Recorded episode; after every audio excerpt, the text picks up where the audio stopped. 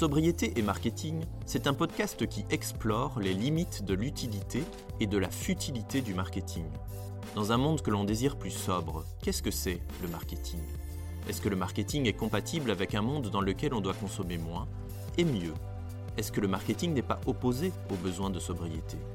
Pour répondre à ces questions, Marion Duchâtelet et moi-même, Jonathan Loriot, avons décidé de partir à la rencontre d'entrepreneurs, de dirigeants, de responsables marketing qui proposent un modèle plus vertueux ou qui sont engagés dans une trajectoire de transition. Nous vous souhaitons une bonne écoute. Salut Alexandre. Salut. Est-ce que tu peux euh, commencer par euh, te présenter, nous dire d'où tu viens et euh, de quoi sont constituées tes journées? Oh, vaste sujet. En tout cas, déjà, merci Jonathan de m'accueillir au micro de, ton podcast. ça fait bizarre parce que du coup, comme j'ai aussi un podcast, être de l'autre côté du micro, c'est c'est pas toujours évident. mais, mais je vais me prêter au jeu et on verra ce que ça donne ben, déjà, voilà, je m'appelle Alexandre Renaud. Moi, je me suis lancée à temps plein à mon compte, et j'ai créé mon agence, de communication digitale, effectivement spécialisée dans tout ce qui est, éthique, éco-responsable, bien-être, développement personnel, santé, dans en 2021, en août 2021, donc un peu sortie covid, quoi.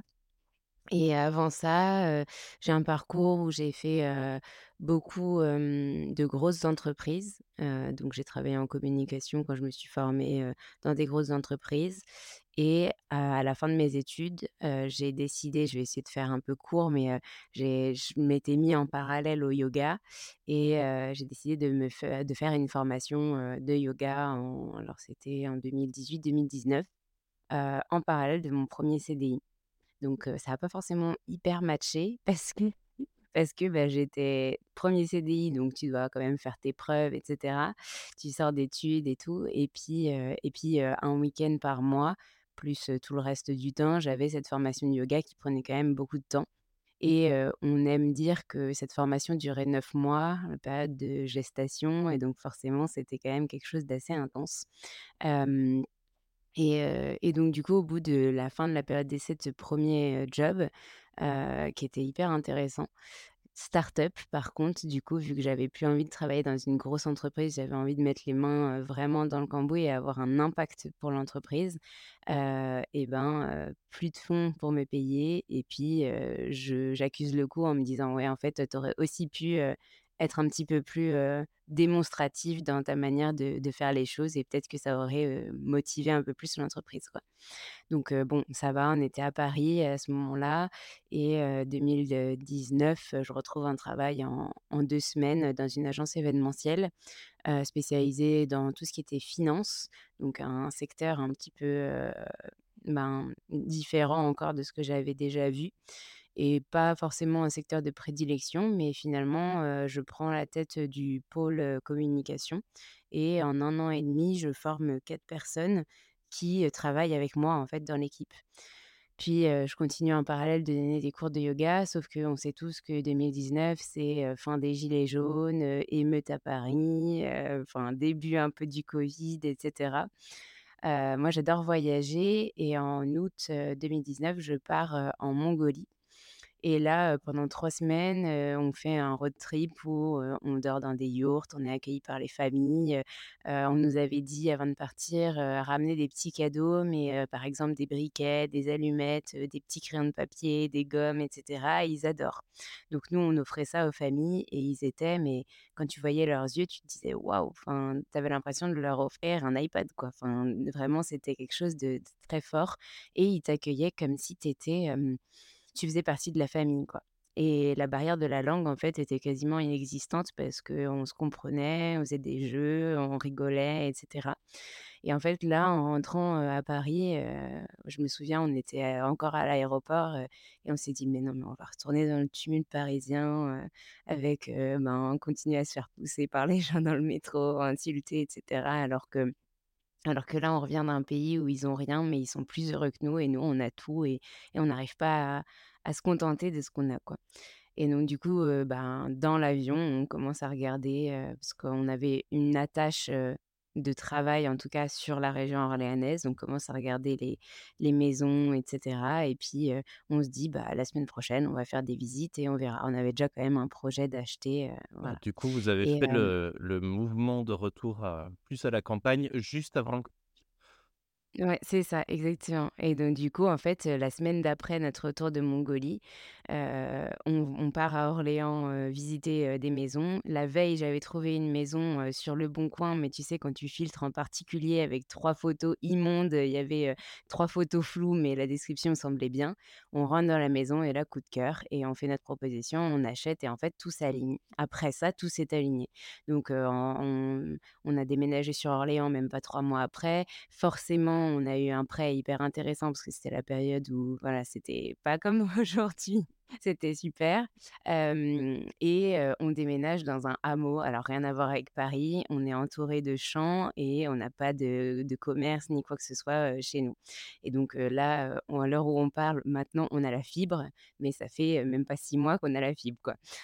Donc c'était, c'était un peu, tout le monde me disait: «Mais Alexandre, comment tu vas faire? Tu sors de Paris, tu adores sortir, tu adores voir des gens et cetera, tu adores parler, enfin voilà et sociabiliser et là tu vas te dans un trou, comment tu vas faire, quoi?» et en fait, je pense que j'en avais vraiment besoin de me reconnecter, tu vois, à la nature, à l'essentiel et de me dire, «Ben, OK, il y a une vie, de travail, mais aussi, il y a ta vie, toi, apprendre à te connaître, à à t'accepter, à à te comprendre pour mieux travailler avec les autres finalement et avoir des des relations, plus saines, quoi» et donc ça faisait beaucoup plus sens aussi de donner des cours de yoga en arrivant sur mon tapis et en disant à mes élèves de se détendre quand moi j'étais détendue. Parce qu'à Paris, c'était un peu l'inverse. J'arrivais, en mode je cours, après j'ai posé mon tapis et je disais à mes élèves, «Bon, bah, soyez zen», alors que moi, j'étais pas du tout zen. Donc c'est ça faisait plus sens, pour ça. Donc j'ai j'ai fait en fait, un switch, de travail où j'avais négocié du télétravail. C'était le tout début, juste avant covid, donc c'était pas trop, trop répandu dans les entreprises, notamment les petites entreprises. Et en fait, à partir de janvier 2020, donc veille de covid, je prends, ce poste, enfin le même poste en fait où je gérais mon équipe et je faisais 2 jours par semaine à Paris et en fait là, ma chef devient complètement hystérique. C'est-à-dire qu'elle m'envoie des mails en majuscules, enfin voilà, c'était un peu, un peu fou quoi et là je me dis, heu: «Ça fait pas sens». Enfin j'ai, à ce moment-là, je crois que j'ai 24 ans. J'ai pas envie en fait, de commencer une carrière, en communication où je suis stressée, où, il y avait en plus des problèmes en interne avec d'autres salariés donc ça sentait un peu le roussi quoi et je me suis dit: «En fait, au lieu d'essayer de d'insister, je vais essayer de trouver un autre travail» et donc c'est là que je trouve un travail sur Orléans et je signe la veille du confinement. Donc je prends ce job, full télétravail. Ça se passe bien, je reste pendant un an et demi, sauf qu'en parallèle, je continue à donner des cours de yoga un petit peu plus dans la région et des missions en communication apparaissent et à la fin de ces un an et demi, là, une grosse mission m'est proposée et heu, j'ai pas envie de dire non parce que ça fait vraiment sens. C'est en gros un magazine de yoga qui me propose de faire toute sa communication. Donc Heu, j'allie les les 2. planètes s'étaient, heu, bien alignées Voilà. là pour le coup. C'est ça et donc du coup, il me dit: «Par contre, on a besoin de toi, mais c'est minimum 12 heures par semaine» et sauf que moi, j'ai mon job à temps plein, 35 heures, plus, les cours de yoga, plus 12 heures par semaine. Au bout d'un moment, faut dormir. Donc là, je fais un choix et je me dis: «Bon, bah, qu'est-ce que je fais? Est-ce que j'y vais et je tente et puis, la sécurité, voilà, est-ce que je garde ma sécurité, j'essaye de changer de job en évoluant, enfin, tu vois, en devenant directrice marketing dans une grosse boîte ou autre?» et en fait, heu, j'échange avec mon conjoint qui, lui, a un emploi assez stable et bah, il est militaire donc voilà, c'est assez tracé et il me dit: «Mais nous, on a notre sécurité de mon côté, donc si tu as envie d'essayer, comme tu as le droit à 2 ans de Pôle emploi, heu, vu que tu as assez cotisé, vas-y, en fait, lance-toi et essaye. Et puis et puis si vraiment ça marche pas, de toute façon, tu as un CV qui est bien, tu pourras retrouver un un job, heu, après, quoi» Ouais, c'est assez là, je classique, heu, comme, parcours parce qu'en fait, moi, j'ai à peu près le même. J'ai lâché mon emploi de salarié parce que je ouais. savais que j'avais une journée et demie, assurée en tant que en tant que freelance et c'est clair que ça permet de se lancer. C'est plus facile de Mmh. combler, les heures qui restent à trouver pour avoir un salaire plutôt que de partir vraiment à zéro et de tout lâcher quand on n'y a rien, rien, rien en face. Et C'est ça, puis avoir ouais. déjà un client, ça rassure potentiellement les autres qui vont arriver par la suite. Complètement et puis en plus du coup, ce qui s'est encore plus aligné, c'est que, ben, on en parlait un petit peu en off, mais j'ai pas vraiment eu besoin de prospecter pour attirer d'autres clients. C'est-à-dire que ça s'est fait un petit peu, naturellement et en fait, au lancement, comme je suis quelqu'un qui à la base a besoin de un peu, contrôler les choses et me rassurer, ben, on a, mmh, j'ai la chance d'avoir mon beau-père et ma mère qui sont comptables, enfin responsables comptables et du coup on a fait appel aussi à une ça, expert ouais. comptable. Voilà, donc ça ça aide quand même un peu et du coup, ils m'ont aidé à faire mon business plan et de toute façon, en fait, pour Pôle emploi, ce qui se passait, c'était que, soit je, tu sais, si tu donnes ta démission, à l'époque, tu avais pas le droit d'avoir, ton ton Pôle emploi et donc du coup, je voulais négocier une une, rupture conventionnelle pour pouvoir avoir le Pôle emploi. Sauf que dans ma boîte, à ce moment-là, on donc c'était une association du médico-social. On on accompagnait des personnes en situation de handicap à, s'insérer dans le monde du travail, dans leur quotidien. En fait, il y avait pas de reconversion profession enfin de, mmh, rupture conventionnelle. En gros, ils en faisaient pas. Ils disaient qu'ils en faisaient pas et et donc du coup, moi, je suis arrivée, devant ma directrice en lui disant: «Bah, écoutez, voilà, j'ai un autre projet et j'aimerais bien négocier une rupture conventionnelle, avec vous» et donc c'était soit ça passe, soit ça casse. Mais à ce moment-là, il y avait aussi la possibilité d'avoir ce projet avec Pôle emploi de démission reconversion. Et dans ce projet-là, en fait, si tu obtenais, l'aval de du jury, heu, avec tout ce que tu avais fourni pour ton projet et ben, tu avais le tu as une un une attestation, un certificat qui te garantissait que tu avais quand même ton Pôle emploi, même si tu démissionnais. Donc moi, j'ai fait les 2 en parallèle en me disant: «Bah, au pire, j'ai ce truc, démission reconversion et au mieux, j'ai ma, mmh, rupture conventionnelle et donc j'ai mon Pôle emploi». Donc j'ai été acceptée aux 2, donc c'est finalement tout s'est bien goupillé. Mais en gros, pour faire ce projet de démission reconversion, tu es obligé d'avoir un business plan sur 3 ans 3 à 5 ans et de montrer ton projet, de faire une étude de marché et cetera. Bon, c'est pas hyper poussé, mais quand même. Et donc du coup, j'ai été obligée dès le départ, en fait, de faire un business plan pour voir comment mon entreprise pourrait grandir et quel type de société il fallait que je crée. Et donc heu, bah, en fait, ça a été plus facile derrière pour faire appel à une expert comptable, pour lancer le compte en banque et cetera, heu et en fait, en faisant ce business plan, je me suis, heu, rendue compte que j'avais plusieurs, clients que je pouvais développer et qu'en parallèle, je pouvais aussi développer mieux le yoga. Donc, j'avais une auto-entreprise pour le yoga que j'ai toujours et une SASU pour le pour le, mmh, la partie communication. En début de, hem, de de d'exposé sur ton parcours, tu tu parlais de podcast. Il parle de quoi ton podcast et et c'est quoi son nom? Comme ça les auditeurs pourront, essayer de le retrouver. Ouais, alors mon podcast, il s'appelle Talks on the Moon, donc mon entreprise, c'est Come on the Moon, donc j'ai fait une déclinaison avec le podcast Talks, heu, T-A-L-K-S. Heu et il parle alors, hem, en fait, pareil, le podcast, ça a été un petit peu, heu, un, engrenage qui a fait que je suis arrivée à ça aujourd'hui. Heu, mais en gros, quand j'ai lancé mon podcast, c'était premier confinement et j'ai lancé, hem, sur mon, sur mon lit avec mes écouteurs et j'avais envie d'interviewer, en fait, des profs de yoga sur leur parcours. Au départ, c'était que ça. Donc il s'appelait «Le yoga dans nos vies». Et donc, j'ai interviewé les profs de yoga sur leur parcours, de reconversion. Souvent, il y avait eu des burn-out et cetera et elles avaient été amenées, au yoga et ça m'intéressait. Et puis finalement, j'ai voulu créer un deuxième podcast, en lien avec la communication, le marketing pour pouvoir donner des astuces et interviewer des entrepreneurs qui étaient dans ces secteurs-là.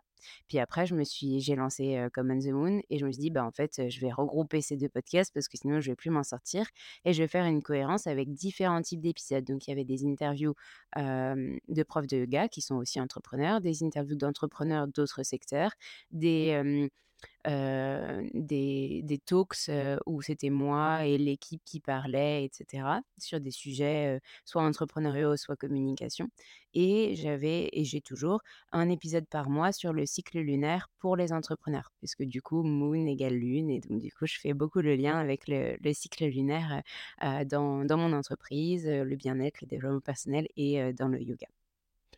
Donc voilà. OK, tu nous as expliqué que, dans ta carrière de d'entrepreneuse dans la communication, tu, as commencé avec un client d'entrée de jeu, du coup le ce fameux Oui. client, lié au secteur du yoga. Comment tu as Mmh. fait justement pour construire ton portfolio? C'est vrai que quand on avait préparé il y a 2 ou 3 semaines, l'interview, j'avais cru comprendre que tu avais pas trop besoin de prospecter et puis tu m'as dit: «Non, en fait, c'est pas si vrai que ça ces derniers temps, il y a quand même besoin de de de faire Mmh. bouger les choses». Donc comment tu as fait finalement pour remplir ta ta semaine et et faire que, Mmh. bah, ton activité, hem, d'agence, heu, bah, prenne, heu, un temps plein et te permette de te rémunérer? Alors du coup, au tout début, hem, c'est vrai qu'on sortait du covid et j'ai cette impression que les entreprises se sont dit: «OK, on va investir dans le digital parce que c'est, la communication digitale, c'est vraiment l'avenir et ça fait 2 ans qu'on est un peu bloqué donc là, hop, on y va».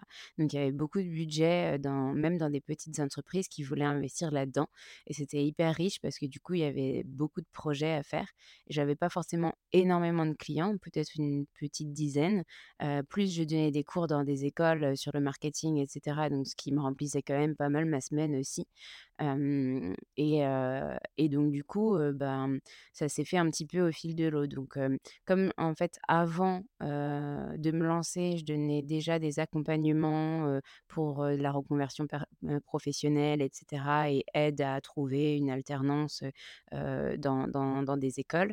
En fait, ça s'est fait un petit peu comme ça de se dire: «Bah, je fais un premier test, avec, une école où je donne des cours, je vois si ça me plaît et puis si ça me plaît et ben, je verrai si d'autres écoles me contactent» et en fait, ce qui est bien avec LinkedIn, c'est que quand tu commences à mettre, que tu as donné des cours dans des écoles et bah, tu as des responsables pédagogiques qui cherchent des profs avec des des des cursus ou avec, des cours qu'ils ont déjà donnés et qui te contactent. Donc j'ai été contactée par des des responsables pédagogiques, Oui, donc du ça, coup, ça a le petit peu. le ce que tu as fait, c'est que tu touches tellement à plein de petites choses à gauche, à droite et que tu parles de ce que tu fais et donc naturellement, ça te ramenait, de Mmh nouveaux contacts Ouais. qui continuent à t'alimenter. C'est un peu ça le Et ce qui s'est passé aussi, c'est que, depuis, que j'ai commencé mon parcours, en fait, j'ai eu la chance d'avoir des super tuteurs quand j'étais en alternance et notamment, heu, Qui, heu, si elle nous écoute, heu, qui, heu, m'a dit, dès ma première année de BTS, heu: «Alexane, il faut que tu fasses ton portfolio, il faut que tu fasses ton réseau.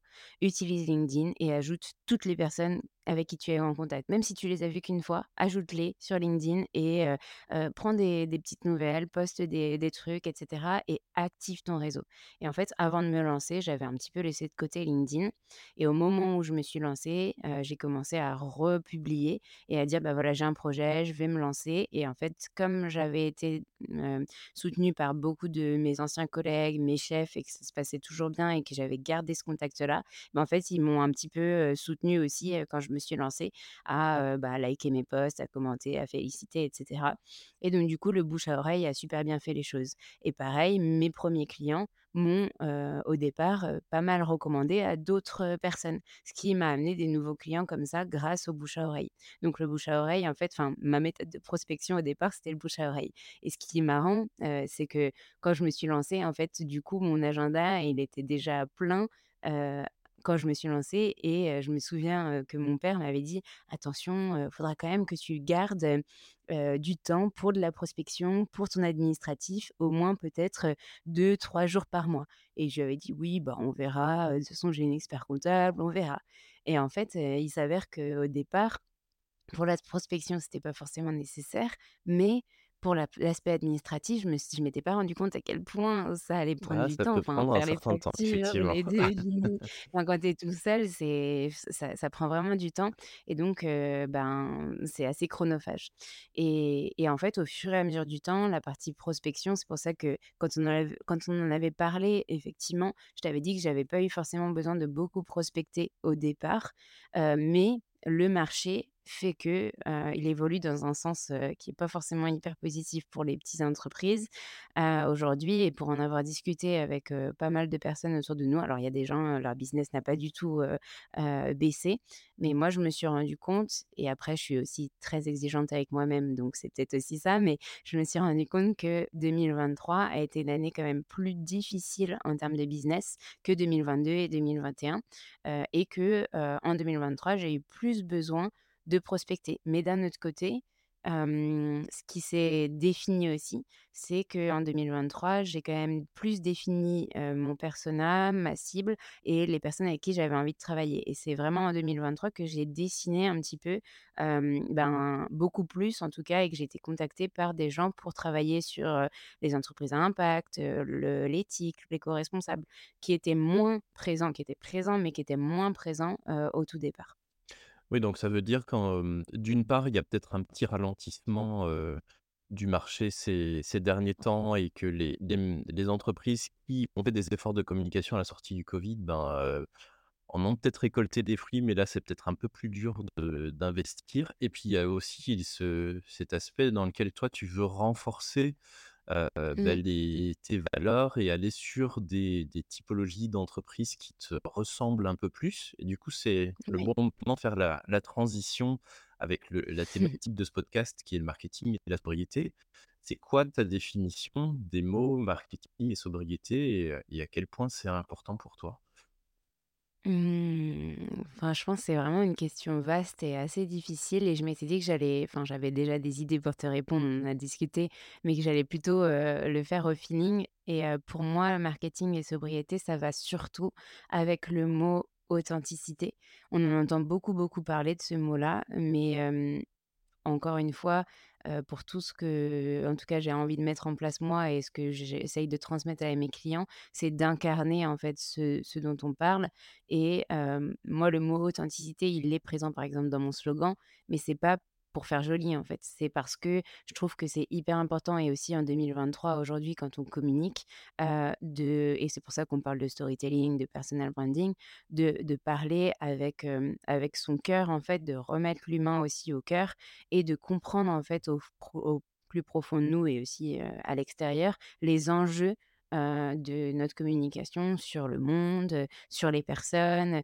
On est quand même dans une société où il y a beaucoup de problèmes de santé mentale, hem, de plus en plus. On en parle chez les entrepreneurs, mais on en parle chez les travailleurs et hier encore, j'en parlais avec des étudiants qui me disaient: «Mais en fait madame, il faut qu'on prenne le problème à la source et le problème à la source, c'est les étudiants qui ont, bah, voilà, ces problèmes de santé mentale qui se développent et donc en fait, si on les aide pas à, si on les soutient pas, en fait, bah, ça va se traduire dans leur monde professionnel et dans leur avenir et et bah, ces problèmes de planète, heu, auxquels, heu, tu es confronté et tu sais que le sujet me porte particulièrement, notamment avec Bédi Cassa, on en parlera peut-être après. Hem, ils nous montrent qu'en fait, notre planète, si on n'en prend pas soin, bah, heu, in fine, heu, on pourra plus vivre dedans et et en fait, c'est engendré par la création humaine, mais d'un autre côté, si la planète va pas bien, ben, nous, en tant qu'humains, on ne peut pas aller bien non plus, quoi. Donc c'est un peu le cercle vicieux, mais qu'on peut transformer en cercle vertueux si, heu, chaque, heu, petite chose qu'on fait dans notre quotidien, on y réfléchit et on y met, hem, on y met, heu, ben, une âme, quoi, une incarnation et du coup, le mot authenticité prend aussi toute, sa forme. Je sais pas Mais si c'est coup très clair? ouais, ouais, c'est super clair, après la question est est nous, heu, bah, Tinder en tant qu'agence et on travaille pas sur le même type de de clients, on est confronté aussi, c'est On peut être authentique, sur des choses qui n'ont qui sont pas forcément alignées sur les sur les questions de Oui. sobriété. On peut aussi Mmh. avoir l'air d'être authentique et en Oui, fait faire du greenwashing. Donc comment oui. on fait fondamentalement, ça j'entends bien Mmh. que ces derniers temps, tu as essayé de, bah, de justement de faire plus attention à qui sont tes clients et comment Mmh. on fait pour, heu, pas être grugé par eux, alors qu'ils Mmh. peuvent avoir l'air sincères et authentiques? Parce que la la sincérité, a priori, elle va aussi avec l'authenticité. Si on a Avec si on ouais, a l'un sans l'autre, c'est qu'il y a un petit problème, quelque part et comment tu fais justement pour, pour sentir ou pour valider que, cette authenticité, bah, c'est celle que tu attends? Je te fais des grands yeux, personne ne nous verra, mais c'est vrai que c'est difficile. Il y avait pas de recette miracle, hein. Moi, je me suis fait avoir par, par des clients qui ont peut-être eu cette impression de se faire avoir par moi aussi, enfin, j'en sais rien. Mais mmh, mais mais effectivement, je pense je j'ai pas la science infuse, en tout cas pour, heu, pour, heu, pour ça, mais je pense que tu le sens dans la manière, heu, du client d'être avec toi dès les premiers appels. Si tout tu fluide dès les premiers appels. Enfin, moi, je sais que je fais souvent un premier appel découverte ou voilà, toi aussi, j'imagine, dans dans votre agence. Ouais, carrément. Et ben, en fait, dès les premiers rappels, tu vois si c'est fluide ou pas. Si ça commence déjà à être un petit peu, «Attends, on va faire ça. Attends, j'ai pas défini mon identité, mais bon, j'aimerais bien que tu mettes sur les réseaux sociaux ou dans la partie digitale, mais par contre, du coup, on mettra, la définition de l'identité visuelle dedans» et cetera. Là, j'ai appris qu'il y avait un problème. Ça m'est arrivé plusieurs fois de me dire: «Bon, bah, j'ai quand même envie de l'accompagner parce que le sujet me plaît et cetera». Alors que je sais pertinemment au fond de moi que les bases ne sont pas posées et qu'en fait, il faudrait ajouter, par exemple, dans le devis ou dans le contrat, une ligne définition claire de la stratégie de l'identité visuelle. Mais comme le client n'a pas le budget, bah, on le met à l'intérieur d'un truc et finalement tout le monde s'épuise parce qu'il y a des allers-retours, heu, à n'en plus finir et voilà et en fait, ça m'est arrivé plusieurs fois. Donc heu, du coup, maintenant grâce à ça, je sais, heu, «définir» entre guillemets, le client avec qui ça va être fluide et donc où on va pouvoir avancer dans la stratégie et le client où ça va être, du coup plus compliqué et où là, bah, en fait, soit j'accepte, mais du coup j'assume, j'assume que ce soit compliqué, soit je je lui dis: «Bah, écoutez, ça va pas être possible» et ça, ben, c'est je pense un constant apprentissage, en tant qu'entrepreneur de se dire: «Bah, oui, il y a cette notion de j'ai envie d'aider, mais il y a aussi, moi aussi, mon entreprise, il faut que je la fasse vivre». Ouais, se se respecter soi-même et accepter de dire non, c'est pas, Ouais, pas évident, un d'autant plus que, évident. de nouveau, on est confronté à à la fameuse maxime, choisir entre la fin de du monde ou la fin du mois et que parfois, ben, la fin du mois l'emporte quand même parce qu'il faut bien Mmh bouffer à un moment donné. C'est ça. Mais Magali, elle me dit tout le temps, parce que j'ai toujours, heu, je sais pas si, heu, tu en tu parles aussi dans ce podcast, mais j'avais écouté quelques épisodes où où c'était, très concret, en fait, les actions que à mener sur en termes de de de marketing et de sobriété. Mais Magali, du coup, la fondatrice Bédicassa, me dit souvent: «Alexane, choisir, c'est renoncer. Tu seras forcément obligé de renoncer à quelque chose, mais il faut que tu choisisses ce à quoi tu as envie de renoncer pour pouvoir créer ce nouveau projet que tu as envie de de lancer». Et parfois, je suis d'accord et parfois, j'ai l'impression que je peux tout imbriquer et au bout d'un moment, quand on imbrique tout, bah, ça ça la la la la, mmh, montagne tombe, quoi. Donc ouais, il faut choisir ses combats. beh, du coup, tu ça fait une chouette transition, puisque tu parles de Magali, heu, de Bédicassa. Tu es devenue, heu, CMO de de Mmh. Il y a il y a quelques mois, si je dis pas de bêtises. Oui. Est-ce que tu peux nous dire comment tu as rencontré Magali et ce qui t'a particulièrement marqué dans dans l'histoire de Bédicasa et peut-être expliquer, ce que c'est que comme plateforme? Puisque Oui, je pense que tout le monde, ne connaît pas forcément? ouais. Alors avec Maëlie, on s'est rencontrés en 2022 lors du, d'un hackathon, dans une école où moi j'étais, formatrice et et du coup coach pendant le hackathon et elle aussi. Et elle était, accompagnatrice, en en no code. Donc le no code, c'est, en gros, faire un site internet, sans forcément utiliser, enfin faire appel à un développeur et du coup utiliser soit des CMS, soit des technologies qui nous permettent de construire en fait, le site par nous-mêmes. Et elle s'est formée à ça et elle expliquait aux jeunes, puisque c'était pendant 4 jours, comment construire leur site puisqu'ils devaient faire un site et une appli, en no code. Et donc on s'est rencontrés et en fait ça a été, enfin un peu une évidence. C'était très, étrange, mais notre manière de fonctionner était pareille, et en même temps, on voyait la niaque qu'on avait toutes les 2 et elle, je pense qu'elle se voyait un petit peu en moi parce qu'on n'a pas le même âge et donc du coup, ça lui a fait plaisir de voir qu'une génération, plus jeune, pouvait, pouvait avoir, bah, cette envie de faire et cetera et au début, on n'a pas tout de suite travaillé ensemble, on a juste on est juste resté en contact et voilà. Elle a fait une levée de fonds, pour, relancer Bédicassa. Donc Bédicassa, qu'est-ce que c'est? C'est l'alternative durable, solidaire et éco-responsable à, Airbnb qu'on connaît tous. Sauf que Bédicassa a été créé en 2007, un an avant Airbnb. Ça fonctionnait vraiment très, très bien et et en fait, par, une association, heu, pas fructueuse et malveillante, Magali a fini par être, éjectée de Bédicassa parce que, ben, heu, elle avait plus, la majorité a priori et aussi, parce que, ben, elle est tombée enceinte et quand elle est revenue, on lui a gentiment dit: «Bon, bah, mmh, écoute, on on reprend on reprend l'entreprise». Sauf qu'un an après, l'avoir, qu'e qu'elle ait quitté l'entreprise et donc qu'elle ait revendu, ses parts, l'investisseur principal a mmh, liquidé Bédicassa. Et donc là, on était en 2018-2019 à peu près et pendant 2 ans après, la communauté de Bédicassa a demandé à Magali de relancer parce qu'ils en pouvaient plus de Booking, de Airbnb qui étaient justement pas éthiques, pas éco-responsables et cetera. Et donc en 2021, Magali a dit: «OK, je relance». Et donc ben, voilà, elle, relance depuis à peu près 2021 et en 2022, elle a fait cette levée de fonds et en 2023 en février, elle met une annonce sur LinkedIn qu'elle recherche un responsable communication en tant qu'indépendante et in indépendant et et là, moi, je la contacte, je lui dis: «Mais Magali, enfin, moi, je veux travailler avec toi sur ton projet, c'est trop cool, heu» et et elle me dit: «Non mais Alexane, je je pense je t'ai pas contactée parce que je pensais que tu avais pas assez de de temps».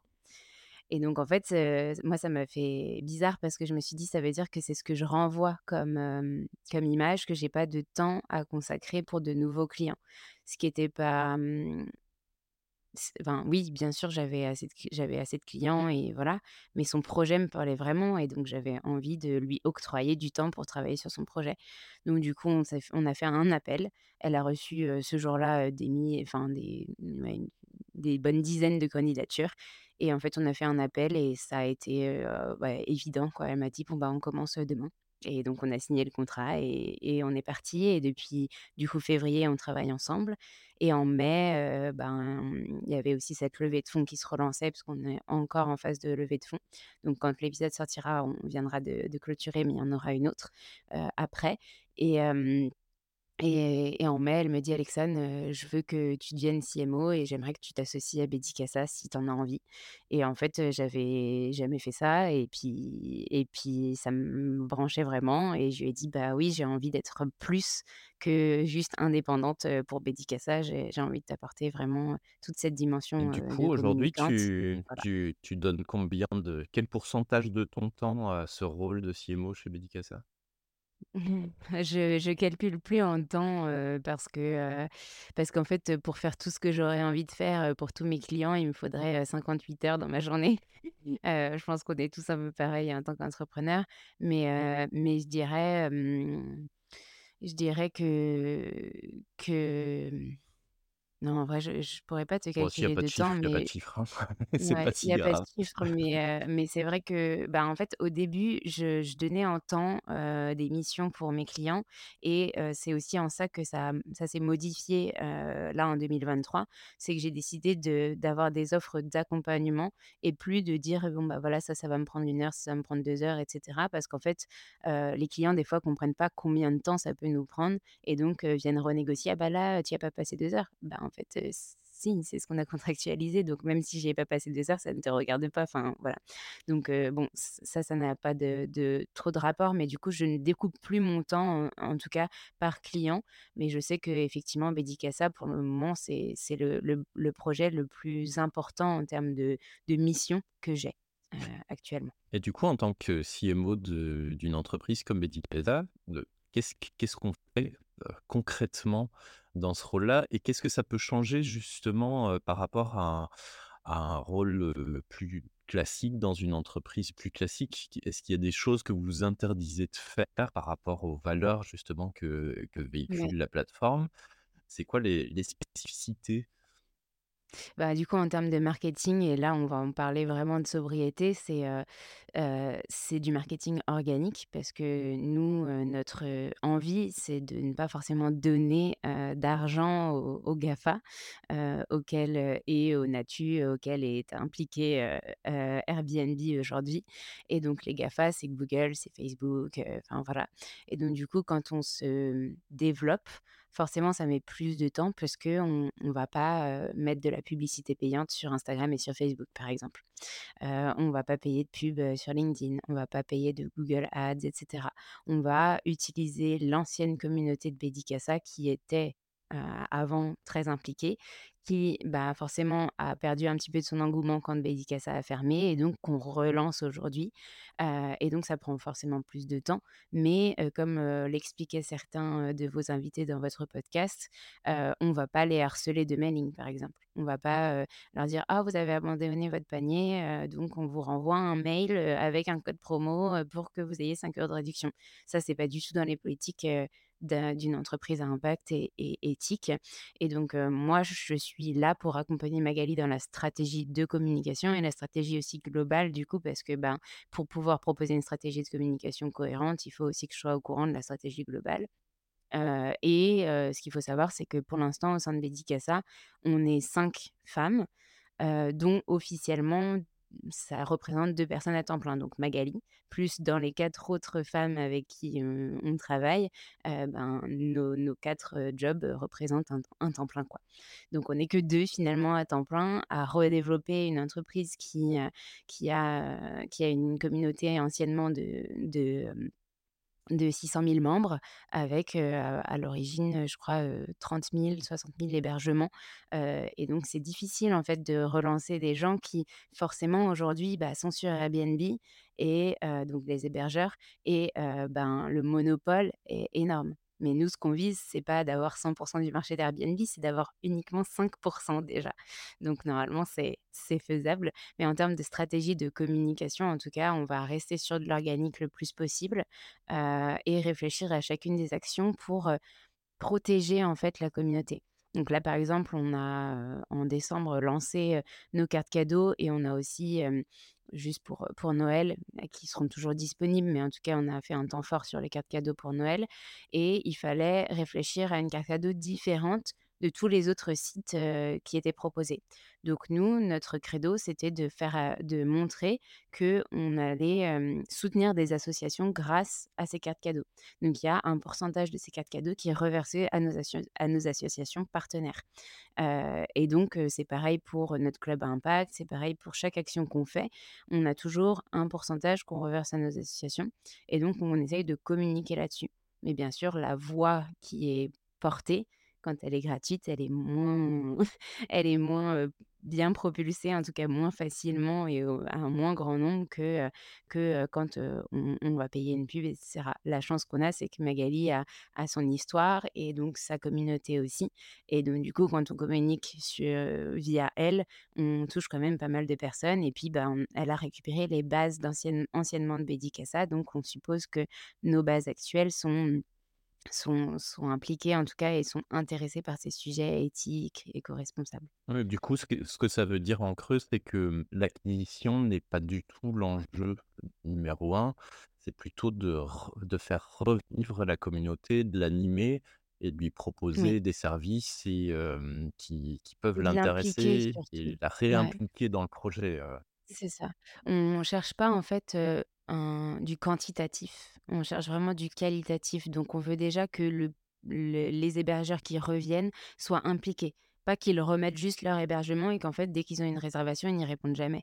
C'est pas notre but. Notre but, c'est que, heu, c'est d'avoir, heu, fin d'année 2024, 10 000 hébergeurs, heu, qui soient actifs. C'est-à-dire qui répondent du tac au tac quand ils ont une réservation qui est demandée. Parce que là, le problème, c'est qu'on avait réinséré 5 000 hébergements et qu'en fait, sur les 5 000, on s'est rendu compte qu'il y en avait 3 000 qui étaient pas actifs et donc quand ils avaient des demandes de réservation et ben, il y avait pas de réponse. Donc nos voyageurs sont pas contents parce que l'offre et la demande se rencontrent pas. Donc nous, c'est pas ce qu'on veut. Nous, ce qu'on veut, c'est qu'ils aient une réponse et qu'ils puissent passer par Bédicassa pour faire leur leur séjour éthique. Ouais, donc c'est vraiment soigner l'expérience, Ouais, utilisateur, soigner le service, heu, Mmh. pour que pour qu'il y ait de la satisfaction et que donc naturellement, il y ait de des Mmh. utilisateurs. Le temps Mais le on temps a commencé en fait, on a commencé par, la base, c'est-à-dire refondre l'identité visuelle parce que l'identité visuelle de Bédicassa, c'était, heu, c'était une identité visuelle d'il y a 10 ans, quoi. Donc c'est plus ce qui est actuel. Donc là, j'ai daj d'abord refondu l'identité. Ensuite, Magali a pu l'implémenter sur le site et on a fait une refonte du site là en en 6 mois, visuellement et aussi, bah, il y a tout le temps des améliorations qui sont ajoutées dans dans des fonctionnalités, nouvelles à l'écoute de la communauté. Donc du coup, nous, ce qu'on fait, c'est qu'on organise régulièrement des visios avec nos hébergeurs et nos voyageurs. Sépare les 2 pour avoir leur retour sur leurs besoins. Donc les voyageurs, bah, qu'est-ce qu'ils ont besoin? Je sais pas, par exemple, synchroniser leur agenda et leur calendrier avec, les plateformes. Ils ont besoin, de pouvoir personnaliser leur prix et pas que ça soit mis automatiquement. Par exemple, si tu mets ton prix, pour une nuit, que ça soit multiplié par 30 pour un mois. Non, parce que nous, ce qu'on veut, c'est que ce soit solidaire et que donc du coup, le prix pour un mois soit beaucoup plus intéressant que pour une nuit parce qu'on veut que les les personnes puissent, se loger sur heu, en longue durée aussi et et et subvenir en fait à à ce ces 85 heu, de la population française qui n'arrivent pas à se loger de manière éthique et à des tarifs, raisonnables, en fait. Top. Le le le temps, tourne Oui, du je coup, vois.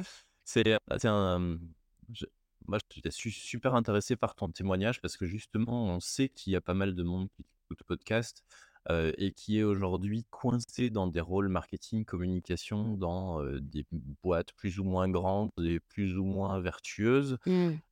et qui auraient peut-être envie de donner un petit peu plus de sens à ce qu'ils font, au quotidien. Est-ce que tu aurais un conseil à leur donner à toutes ces tous ces salariés, de la com qui qui aimeraient donner Mmh. un peu plus de sens à leur travail? Mmh. Bah, il y a 2 choses, qu'il faut distinguer.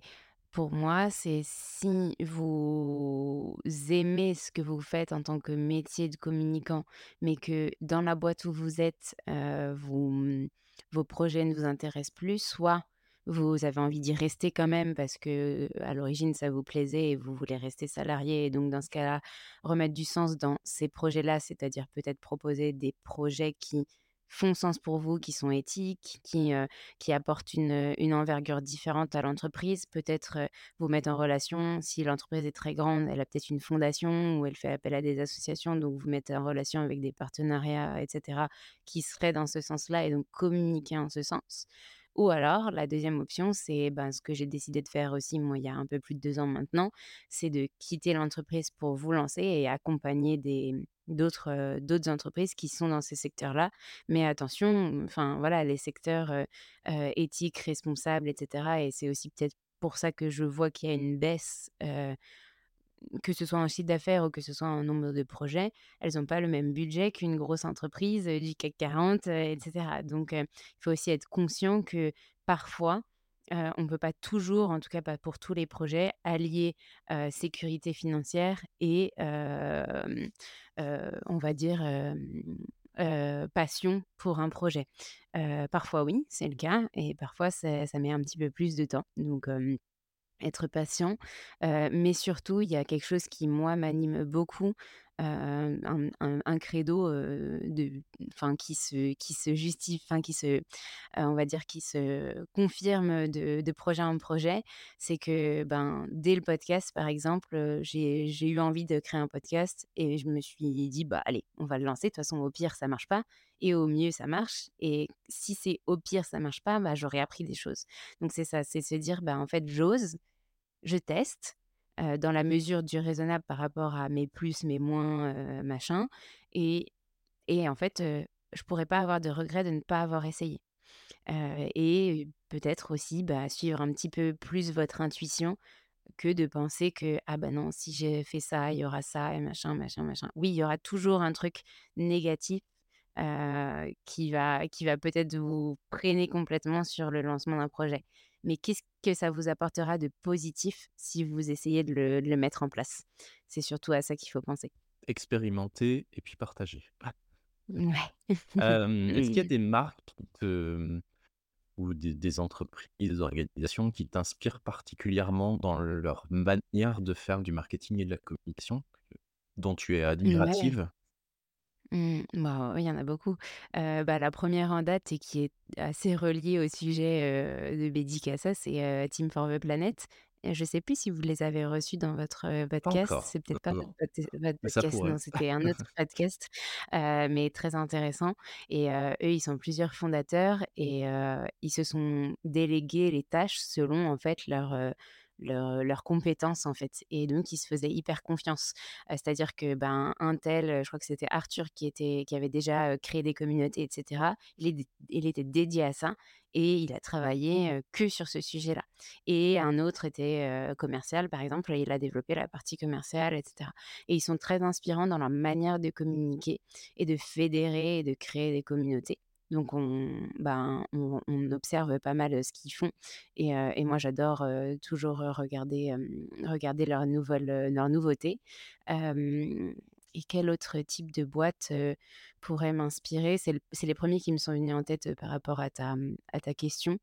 Hem, j'ai pas d'autres, marques à citer, mais en tout cas toutes les marques qui, en ce moment, je suis plus tournée vers l'artisanat, parce que j'ai un sujet, on en parlera peut-être à la fin, mais qui qui me parle là-dessus, et donc du coup, je suis pas mal en lien avec des artisans, parce que je me dis que, ça fait vraiment sens, en fait, aujourd'hui et ça participe aussi à cette valeur à ces valeurs éthiques et cetera, de, faire appel à des artisans. Oui, ce sera peut-être plus cher, mais en tout cas, ce sera fait main et ce sera fait en France. Et et je me rends de plus en plus compte qu'en fait, c'est ces petites entreprises qui sont, ben, qui sont créées en France, qui payent leurs impôts en France et qui finalement, bah, font la société de demain et nous permettent, de de vivre et cetera, quoi. Donc donc si là j'ai un exemple de de petit artisan, avec qui je travaille en ce moment qui m'inspire beaucoup, c'est, je l'ai reçue dans mon podcast. Elle est sur Orléans, du coup, elle s'appelle Chloé et son entreprise, c'est Chloé Céramique. Elle fait, de la céramique, voilà, pour, les particuliers, pour les restaurants et cetera et je trouve ça vraiment admirable parce que, bah, parce qu'en fait, son entreprise fonctionne très bien, et et donc ben, comme quoi l'artisanat français, n'est pas, n'est pas perdu. Faut Voilà. juste qu'ils aient des clients et donc Oui besoin de et communiquer un petit peu aussi. Et Oui, voilà, effectivement, pour aussi. pour conclure, tu m'as dit que tu lançais, là, en début d'année, un oracle et un agenda. Ça veut dire que tu te lances dans encore dans un nouveau projet qui ressemble un peu plus à de l'édition, donc toujours Oui. plus. Tu peux nous en dire 2 mots? Oui, alors, bah, rapidement, du coup, chaque année, depuis que je me suis lancée, que j'ai lancé Common the Moon, c'est la troisième année que je fais un agenda. Hem, alors c'est pas un agenda où, juste, on note son organisation et voilà. C'est vraiment un agenda où, comme, son nom l'indique, dans dans mon entreprise, qui est dédié au cycle lunaire, aux intentions qu'on peut poser, et qui, contient des exercices de développement personnel. Parce que l'année dernière, je me suis formée un petit peu en parallèle aussi au coaching et donc du coup, en parallèle du yoga, j'avais envie d'avoir aussi ce cet aspect accompagnement parce que je me suis rendu compte que mes clients, parfois avaient des problématiques et des traumas à résoudre avant de communiquer et en fait, si on n'est pas bien avec soi, comment est-ce qu'on peut être bien avec les autres? Donc c'était aussi ça cette, cette envie, c'est d'accompagner les entrepreneurs, les entreprises que j'accompagne un peu plus profondément dans leur recherche de sens, en fait. Parce que des fois, ils savent pas, comment transmettre leur message parce qu'ils se sont pas vraiment posé la question. Et donc à travers cet outil d'agenda, ben, il y a des, rituels pour chaque pleine lune, nouvelle lune, il y a des exercices de développement personnel chaque mois et cette année, j'ai heu, donc les exercices de développement personnel, c'est, par exemple, la roue de la vie où tu sais, tu tu choisis en fait, quelques petits, domaines de ta vie comme, le travail, l'argent, le loisir, les vacances enfin les les voyages et tu te notes toi-même, par rapport à ton ressenti, combien tu, heu, tu te donnes comme, heu, comme, chiffre. Donc par exemple, finances, heu, admettons je me mets 6, mais pourquoi je me mets 6 et pourquoi je me mettrais pas 7 Et le mois suivant, ben, est-ce que c'est 7 ou est-ce que c'est 5 et et cetera et cetera. Donc personnellement, pour vraiment rentrer en profondeur, dans dans dans ces ressentis et il y a du coup dans cet agenda 2024 un tirage d'oracle par mois que j'ai guidé. Donc il y a 3 heu, cartes que tu peux tirer et qui sont avec 3 heu, questions à se poser qui sont basées sur les cycles lunaires, en en tant qu'entrepreneur finalement et donc j'ai créé l'oracle avec, qui contient, heu, 80 cartes et qui est divisé en 8 rubriques. Donc il y a les cycles lunaires, il y a les animaux il y a les chakras, il y a, les éléments, enfin voilà, 8 rubriques. Là, je t'en ai donné que 4, je me rends compte et dedans, en fait, tu peux faire ton tirage et donner une intention, une impulsion au message qui est dans la carte. Donc ça a pas du tout, lieu de divination. Je je prends bien des pincettes avec ça parce qu'il y a beaucoup de gens qui pensent que les oracles et les tarots, c'est fait pour, ben, voilà, être, heu, divinatoire. Moi, c'est pas du tout ça, c'est vraiment poser son intention et inter interpréter son message, le message qu'on a reçu, selon soi, selon ses ressentis du moment et cetera pour, avancer. Donc c'est le gros projet, de cette année et effectivement, après, réflexion, j'ai décidé de le lancer en auto-édition parce que, le monde de l'édition aujourd'hui est un secteur très, on va dire, saturé, et que j'avais envie de pouvoir, voir les fruits de mon travail par moi-même. Donc forcément, c'est un gros investissement financier, au départ, mais je vois vraiment les fruits et en fait, je préfère, que ça ait du sens vraiment en termes de communication. Donc on revient à cette sobriété, plutôt que de faire appel à un éditeur qui en fait, va prendre, mon oracle et mon agenda parmi tant d'autres, et mmh et finalement le communiquer de la même manière. Alors que là, j'incarne vraiment aussi cette communication par rapport aux aux 2 outils que j'ai créés, que j'ai envie, d'implémenter en fait dans dans le quotidien des gens, s'ils peuvent, les aider, les accompagner, les guider. Donc voilà, essayé de faire court. Génial, non, c'était super. Merci beaucoup pour te ton intervention dans notre podcast, c'était super riche et heu et super intéressant. Je suis vraiment ravi que tu sois passé chez nous et Bah, et merci beaucoup coup, pour, heu ta confiance. Merci de m'avoir contactée et puis c'était un plaisir aussi, de mon côté d'avoir partagé ces petites brides. bonne continuation et à bientôt. À bientôt, merci.